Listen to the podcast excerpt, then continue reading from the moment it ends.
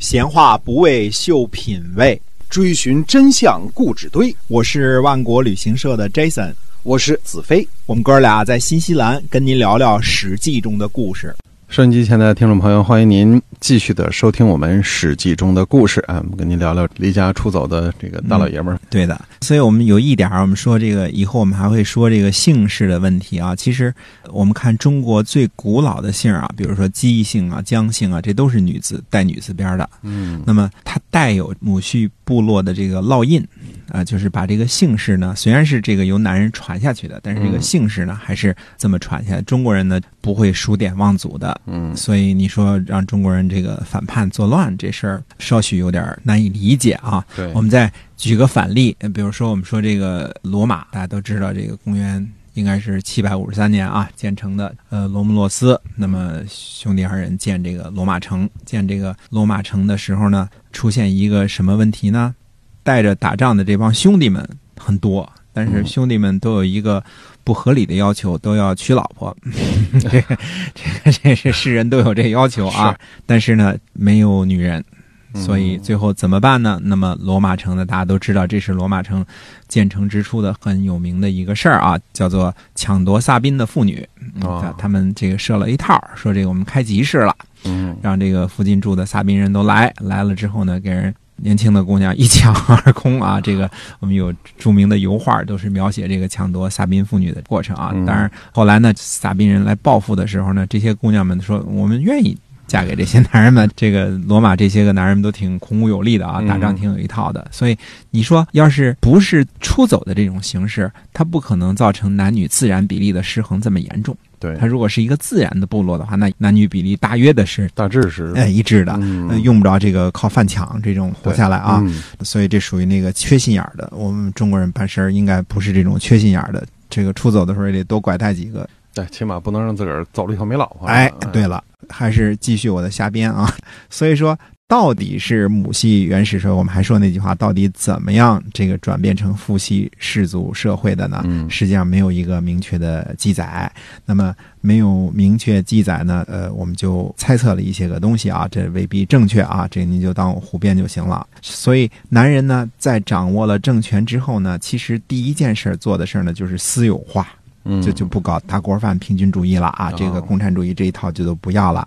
说这个打了一个路，大家这个分着吃，一人吃一块儿，不许多不许少，这种事儿就不干了。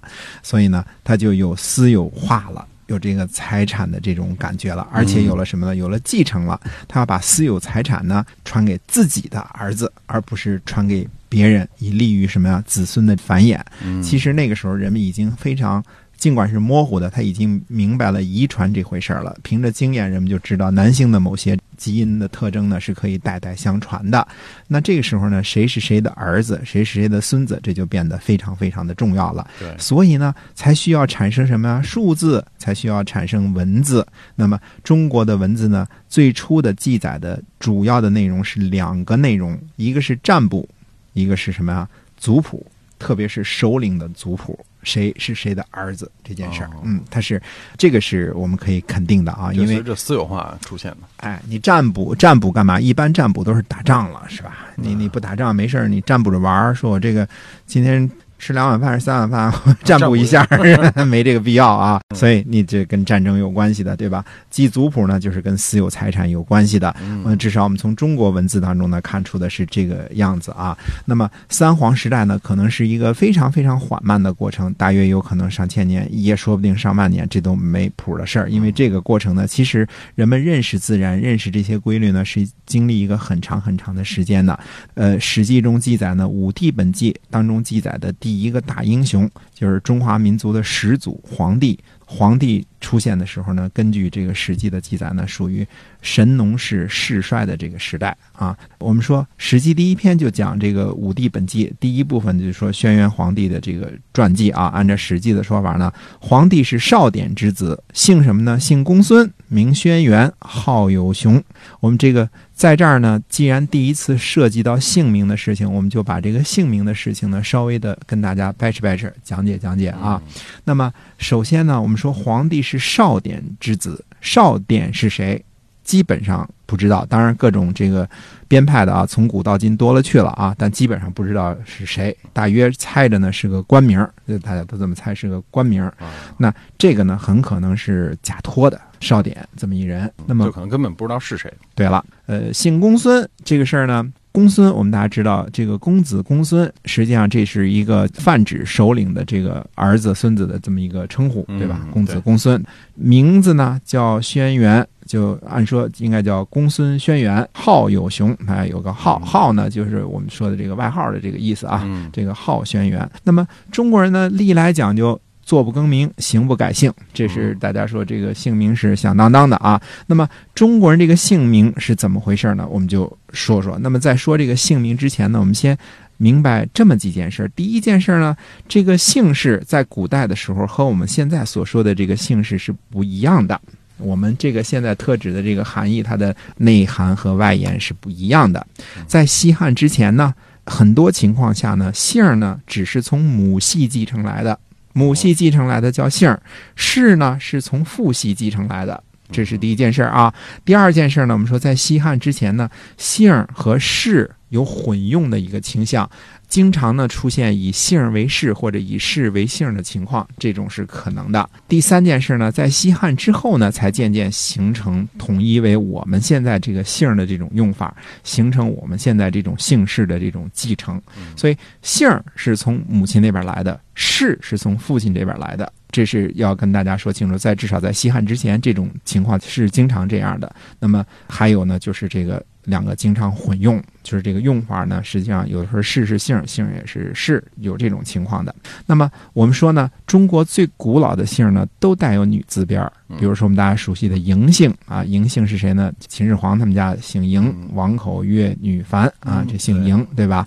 姜姓姜子牙，对吧？嗯这个姜姓，哎，这是底下是个女字边的，女哎，归姓，归姓是谁呢？帝舜他们家叫归姓，还有什么这个四姓褒姒，嗯，都是有女的包国的四世所生的女子褒姒啊，呃，不是一二三四的四啊，这是一个女字边，一个以以为的以。姬姓，姬姓大家都知道是周朝的这个国姓啊对，这个很多啊。那么很多这种姓的来源呢，实际上是河水的名字。比如说，我们说这个姬姓啊，姬姓呢，实际上它是根据这个积水，这哦积水是一条河。那么归瑞，呃，归瑞呢是也是一条河。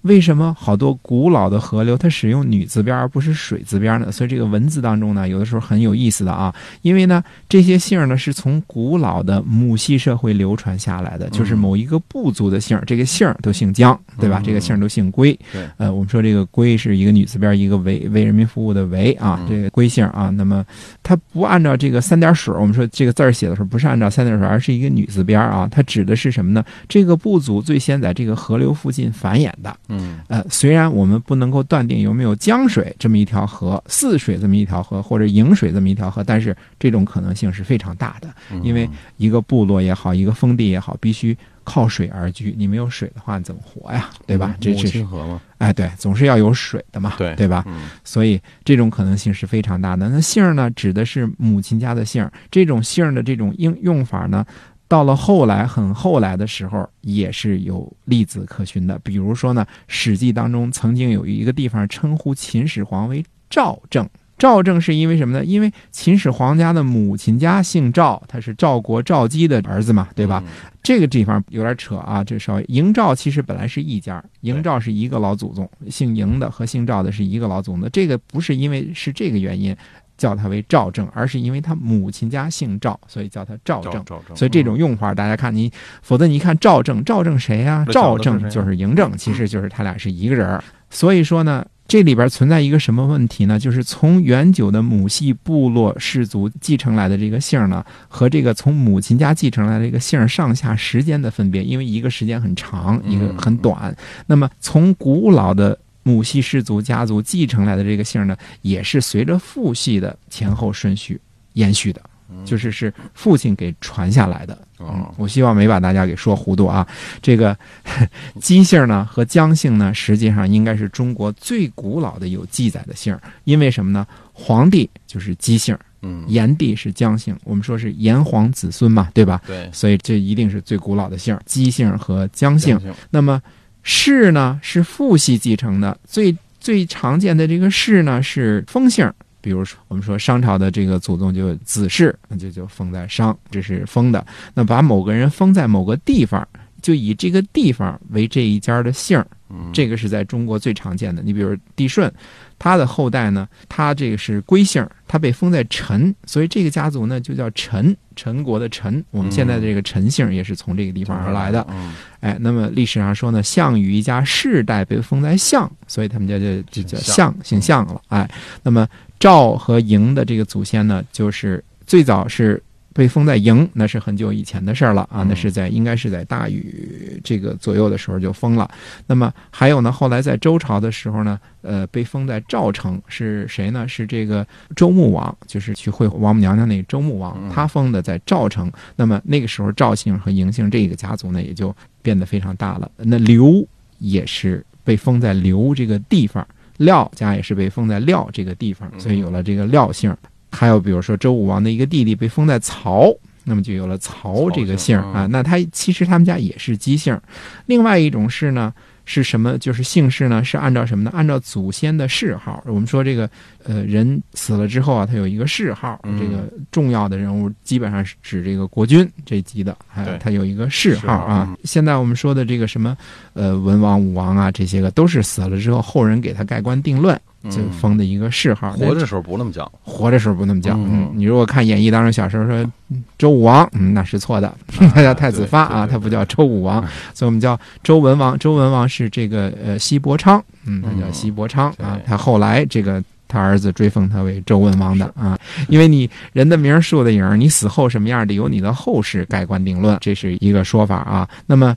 这个谥号的呢，比如说啊，我们非常有确切的知道的这个鲁国的公子无害，他的家族呢是谁呢？是这个公子展的后人。我们说这都是公族啊，这都跟这个鲁国国君是一个姓，都是姬姓的啊。那么他呢这一族呢就被封为展氏。那展这个姓就是展览的展这个姓啊，那可以肯定从此而来。啊展禽，我们说这个柳下惠展示的，嗯，姓展，展昭，展昭，展昭也姓展啊嗯，所以这展姓可以肯定是从这儿来的。嗯那么还有一种氏或者叫姓呢，它是从官名而来的，比如说司马，嗯那这个我们说司马迁的这个司马他祖上呢，这个做过司马，对，这是一件很那个什么的事情。嗯、还有司徒，哎，哎，还有一个中行。那我们说中行氏哎，这是嗯因为什么呢？这个这个人本来姓荀林父，他姓荀，嗯啊姓荀呢，然后呢，他是这个晋国的公族的一支。后来因为做了晋国中队左行、中行、右行当中中行的那个哦统领，所以他们这个族都叫氏中行。嗯中行是曾经是晋国的一个大的望族，直到这个春秋晚期才被灭。嗯所以这个姓儿呢，统一到我们今天这个用，那是西汉之后的事儿了。那么关于这个姓和氏呢，我们还是有一些个话题跟大家说的，我们还要下次找个时间继续跟大家接着聊。今天我们这个史记中的故事呢，先跟大家聊到这儿，感谢您的收听，我们下期再会。再会。